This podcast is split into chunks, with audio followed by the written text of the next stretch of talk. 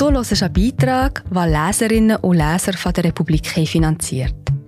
Mit einem Abo unterstützt du auch du unabhängigen Journalismus.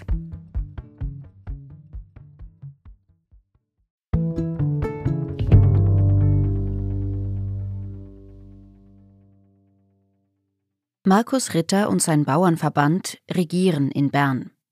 Kann Politik so simpel sein?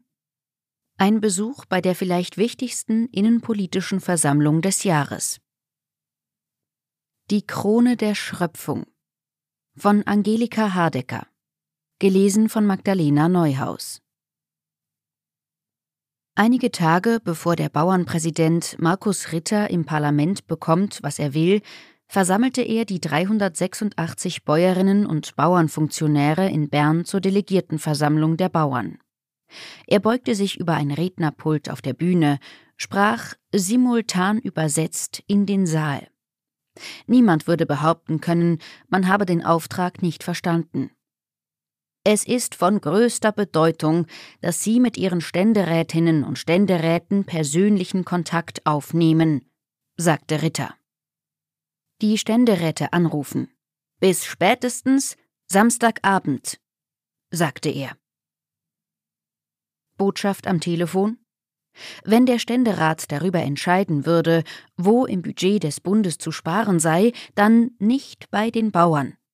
Ritter buchstabierte die Durchgabe sicherheitshalber noch einmal aus bei den Direktzahlungen unbedingt auf eine Kürzung verzichten und dem Antrag der Minderheit der Finanzkommission folgen, sagte er. Und nach dem ständerätlichen Telefon die Nationalräte rannehmen. Das sei jetzt wirklich von größter Bedeutung, wiederholte Ritter. Und er sagte es noch einmal. Kontakt suchen mit den Ständeräten, danach auch mit den Nationalräten. Markus Ritter ist ein furchtbar penetranter Lobbyist. So hat Ritter in den vergangenen fünf Jahren in dieser Folge mehr Freihandel verhindert, eine ökologische Agrarreform verhindert, drei Abstimmungen an der Urne gewonnen, zwei Pestizidinitiativen und eine über Massentierhaltung, die eine Abstimmung, die verloren ging, im Nachhinein auf dem Verordnungsweg korrigiert den Wolf. Er hat in der laufenden Wintersession in Bern verhindert, dass den Bauern Direktzahlungen gestrichen werden, eine Anforderung, die mehr Biodiversitätsflächen im Acker vorsah, um ein weiteres Jahr hinausgeschoben, dafür gesorgt, dass der Ständerat auf einen Kompromiss zur Biodiversitätsinitiative gar nicht erst eintritt, also das Gespräch dazu verweigert. Ritter gewann mit dem Bauernverband die eidgenössischen Wahlen. Er hob in St. Gallen eine SVP-Politikerin in den Ständerat, weil sie Mitglied der Bäuerinnenvereinigung ist, schob eine SP-Außenseiterin in den Bundesrat, weil sie Schwarznasenschafe mag. Das führte zur bizarren Situation, dass die scheinbar relevanteste Frage im Vorfeld dieser Bundesratswahl lautete: Wer ist weniger bauernfeindlich? Jon Pult oder Beat Jans. Der Blick tickerte live. Die Bauern gelten jetzt wirklich als Krone von Bern. Dabei geht ihr Spitzenpersonal weder besonders raffiniert vor, noch speziell scharfsinnig oder schlau. Eigentlich im Gegenteil. Hat man alle Traktanten durchgestanden, realisiert man, der Erfolg liegt in der Einfachheit. Markus Ritter ist weder ein Mann der großen Worte noch der großen Gedanken. Überhaupt von nichts, das groß wäre. Als er am 29. November die Delegierten seines Bauernverbands zur wichtigsten Versammlung im Jahr im Kursaal von Bern zusammenruft, beginnt er eine große Eröffnungsrede, die sofort ins Kleine führt. Er könnte feierlich in die Geschichte blicken oder in die Zukunft, ein Big Picture zeichnen ausholen in die Welt, die aus den Fugen ist. Aber Markus Ritter fragt, ob das Glas für die Bäuerinnen und Bauern halb voll sei oder halb leer.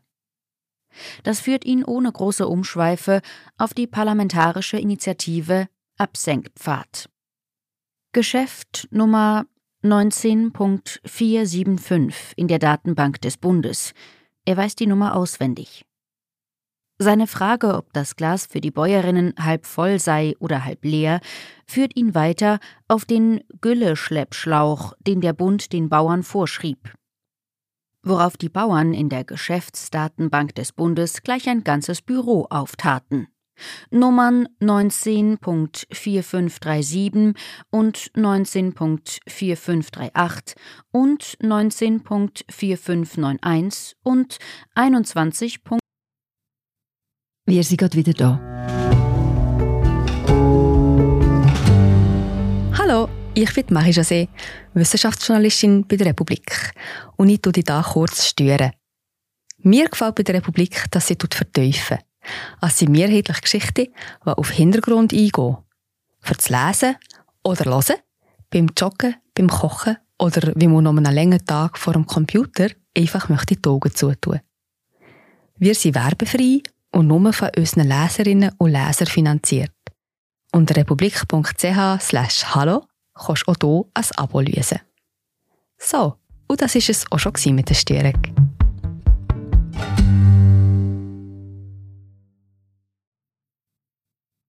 3984 und 21.3985 und 22.3886 und 22.3887 und 23.3172.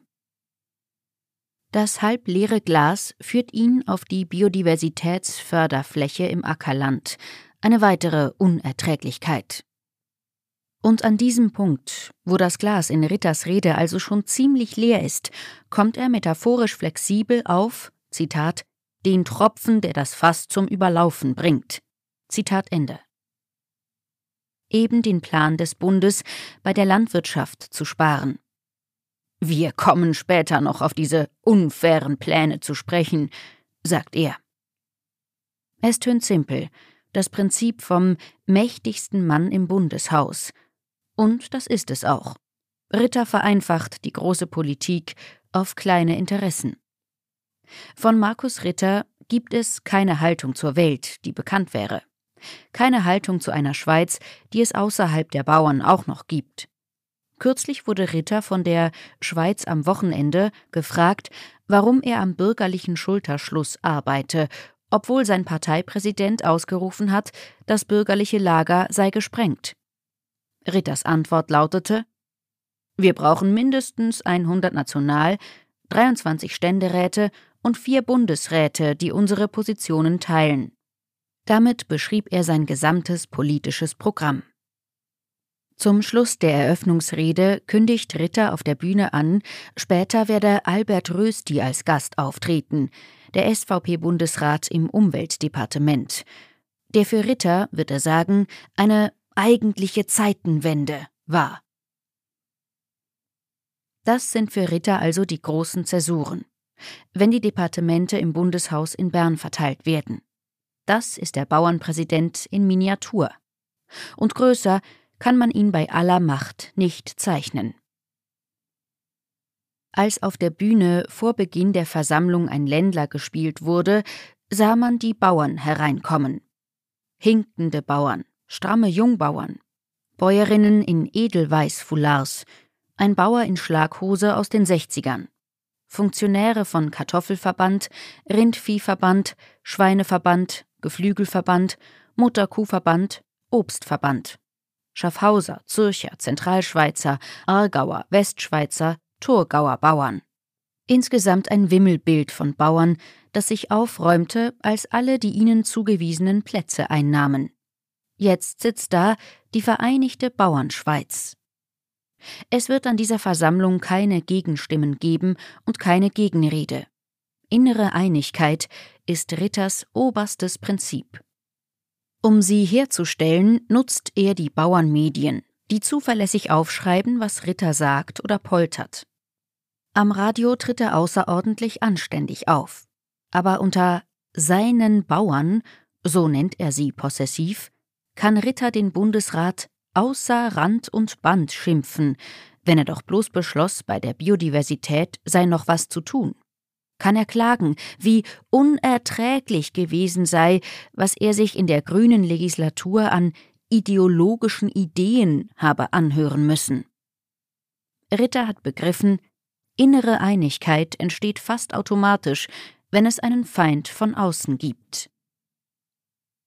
Darum hat ihn die Kritik, die die Bauern sich in den letzten Jahren anhören mussten, nur noch mächtiger gemacht, als er schon war. Das ist wie beim Weidegras, sagt der Ritter Anfang Jahr. Wenn es stark begangen wird, macht es tiefere Wurzeln und wird stärker, sagt er. Es sitzen auch Gäste im Saal. Anzüge in den vorderen Reihen. Laut Gästeliste Vertreter von Arbeitgebern und Economy Suisse. Der Gewerbeverband muss ebenfalls anwesend sein, entnimmt man den Reden auf der Bühne. Ritter hat die drei Verbände zu Verbündeten gemacht. In erster Linie, um die Mehrheiten für die Bauern in Bern zu erhalten. Man sagt Ritter zudem nach, er habe als Präsident des Bauernverbands schon lange den Wunsch verspürt, von den großen Wirtschaftsverbänden als ebenbürtig anerkannt zu werden. Seit er mit ihnen am Tisch sitzt, bestätigt er die Gerüchte durch seine Attitüde. Ritter beginnt jetzt Sätze mit Wenn die Wirtschaftsverbände, und der Bauernverband ist einer von ihnen, oder er spricht grad direkt von uns Wirtschaftsverbänden. Was eine Komik hat, wenn man weiß, das Einkommen des durchschnittlichen Bauernhofs in der Schweiz ist rechnerisch gleich groß wie die Direktzahlungen, die er vom Staat erhält. Oder gleich klein, wie Ritters Verband korrigieren könnte. Etwas unter 80.000 Franken bleiben übrig auf dem durchschnittlichen Hof. Als die Zahlen kürzlich publiziert wurden, pfefferte Ritters Medienstelle hinterher, die Einkommen seien viel zu tief. Das klang wenig nach wir Wirtschaftsverbände und sehr nach wir Gewerkschaft. Aber Markus Ritter ist da ohne Scham.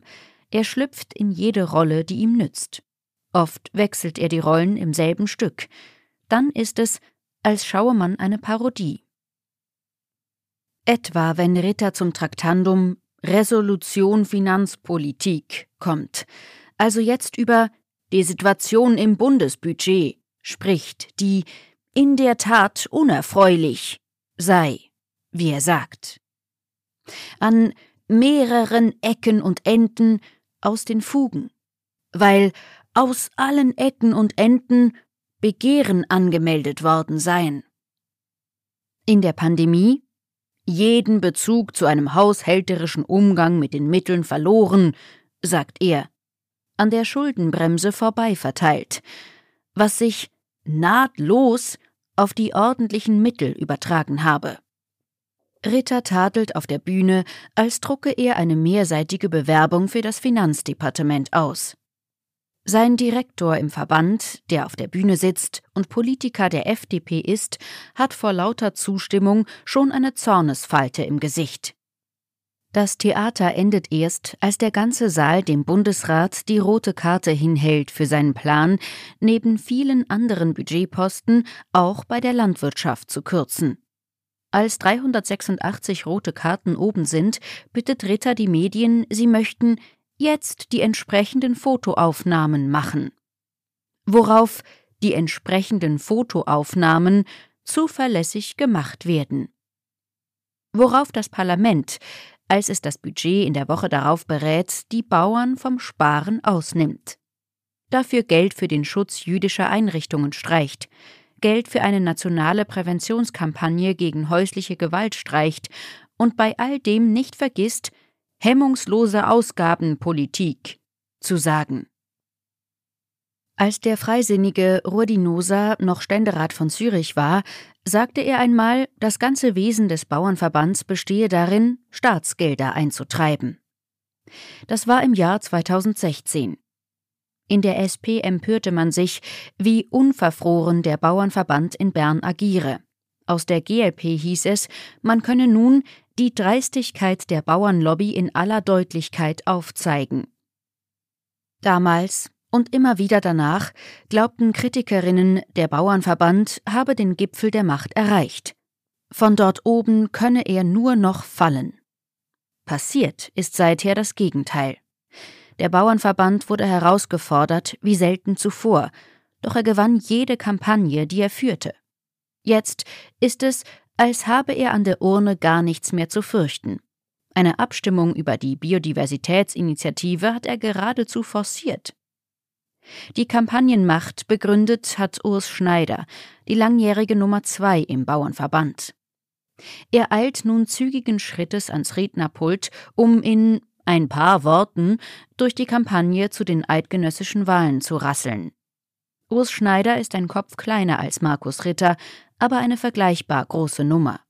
Ein Thurgauer von derart überschüssiger Energie, dass er selbst den bevorstehenden Gang in den Ruhestand zackig absolviert.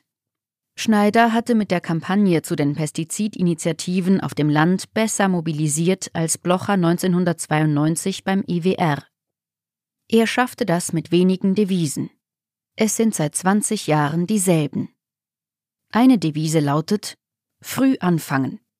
Den Aufstand gegen die Sparpläne des Bundes initiierte der Bauernverband schon im August. Und Schneiders wichtigste Devise Betroffene zu Beteiligten machen. In jedem einzelnen Bauern sah er einen Kämpfer. Vor Abstimmungen erwartete er auf jedem Hof eine Fahne, besser zwei. Eigentlich führte Schneider keine Kampagne durch, sondern Generalmobilmachung. So versuchte er das auch bei den eidgenössischen Wahlen vom Herbst, und diese sehr schöne Folie, die Schneider jetzt auf der Bühne einblendet, zeigt das Resultat alle gewählten Bauern oder landwirtschaftlichen Funktionäre im Parlament dargestellt in kleinen Porträts. Er sei, schiebt Schneider ein, vor den Wahlen mehrmals mit einem Unterton gefragt worden, Jetzt habt ihr schon dreißig Bäuerliche im Parlament und ihr wollt noch mehr? Jetzt haben wir vierzig, sagt Schneider. Das lässt er kurz so wirken. Vierzig Bäuerliche. Jetzt telefonieren alle, reiben sich die Augen, sagen, das ist eigentlich Wahnsinn, oder? sagt er. Solche Leute, eilt Schneider weiter im Text, sind natürlich sehr, sehr wertvoll für uns. Er betrachtet noch einmal die Folie mit den Porträts. Ein sehr schönes Bild, wiederholt er. Er erklärt, All diese Leute werden in die Konferenz der bäuerlichen Parlamentarierinnen und Parlamentarier eingeladen, eine Bauernfraktion, die jene Geschäfte vorbespricht, die die Landwirtschaft betreffen. Und das ist für uns natürlich ein unglaublich wichtiges Instrument, fährt Schneider fort. Weil die Bäuerlichen dann eben in die Fraktionen ziehen. Das zieht dann Kreise. Unsere Positionen. Und darum ist das sehr, sehr wertvoll, sagt Schneider noch einmal. Und als wollte er noch dicker unterstreichen, wie besessen der Schweizer Bauernverband vom eidgenössischen Parlament und von der bäuerlichen Fraktion darin ist, blendet Schneider noch eine weitere Folie ein. Bäuerliche Kandidaten, die auf Nachrutschplätzen sitzen, inklusive sämtlicher Porträts. Es hat hier also noch Leute mit Chancen, vielleicht im Laufe der Legislatur nachzurücken, sagt Schneider. Was natürlich auch wieder erfreulich wäre. An diesem Punkt, bei den Nachrutschplätzen für den Nationalrat, ist der Schweizer Bauernverband seiner Zeit ausnahmsweise einmal voraus. Dann federt Albert Rösti auf die Bühne. Dieser echte Gewinn im Bundesrat für unser Land, für unsere Bevölkerung und natürlich auch für die Bauernfamilien, wie Ritter ihn vorhin angekündigt hat. Rösti, der Umweltminister, verteilt Dank an den lieben Markus und Gratulationen, auch für die Nachrutschplätze, bevor er erzählen will, wie es sei, vom Bauernsohn zum Bundesrat zu werden. Er wolle hier nicht anbiedernd wirken, aber einfach ehrlich sein, sagt Rösti. Ich glaube, die wichtigste Position meines Lebens war auf 2000 Metern auf der Alp, sagt er. Als Bub und Hilfsknecht in Öschinen ob Kandersteg. Darauf durfte er zählen, als er später an der ETH im großen Zürich saß, wo es Einflüsse von links bis rechts gab man sich also in vielerlei hinterfragte, ob man auf dem richtigen Pfad sei, ob die Einstellungen die richtigen sind, sagt er. Aber eben, diese Prägung, bilanziert Rösti, die blieb. So simpel ist das. Im Zweifel folgen die Bauern in Bern dem, was sie am längsten begleitet, ihrer Herkunft. Mit der Prägung hat Albert Rösti alle paar politischen Aussagen vorweggenommen, die er eingangs separat angekündigt hatte. Zusammenfassend meine Damen und Herren, ich freue mich natürlich über die enge Zusammenarbeit mit dem Schweizer Bauernverband, sagt er. Das meinte Markus Ritter, als er von Zeitenwende sprach. In den kommenden Jahren wird in Bern eine große Reform der Landwirtschaftspolitik aufgegleist.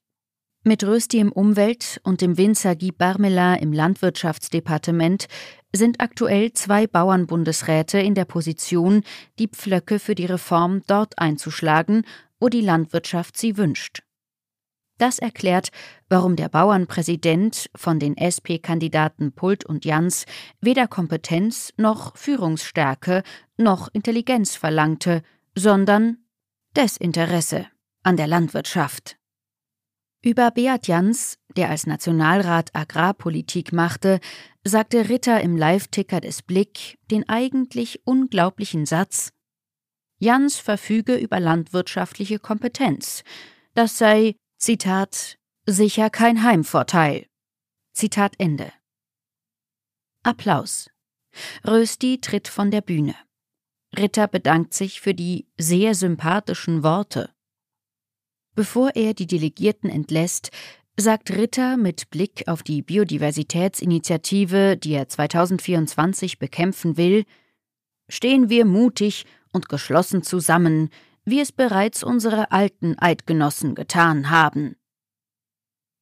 Danach essen sie Stehlunch und schauen einen Film über Friedrich Traugott Wahlen, der im Zweiten Weltkrieg die Anbauschlacht ausrief.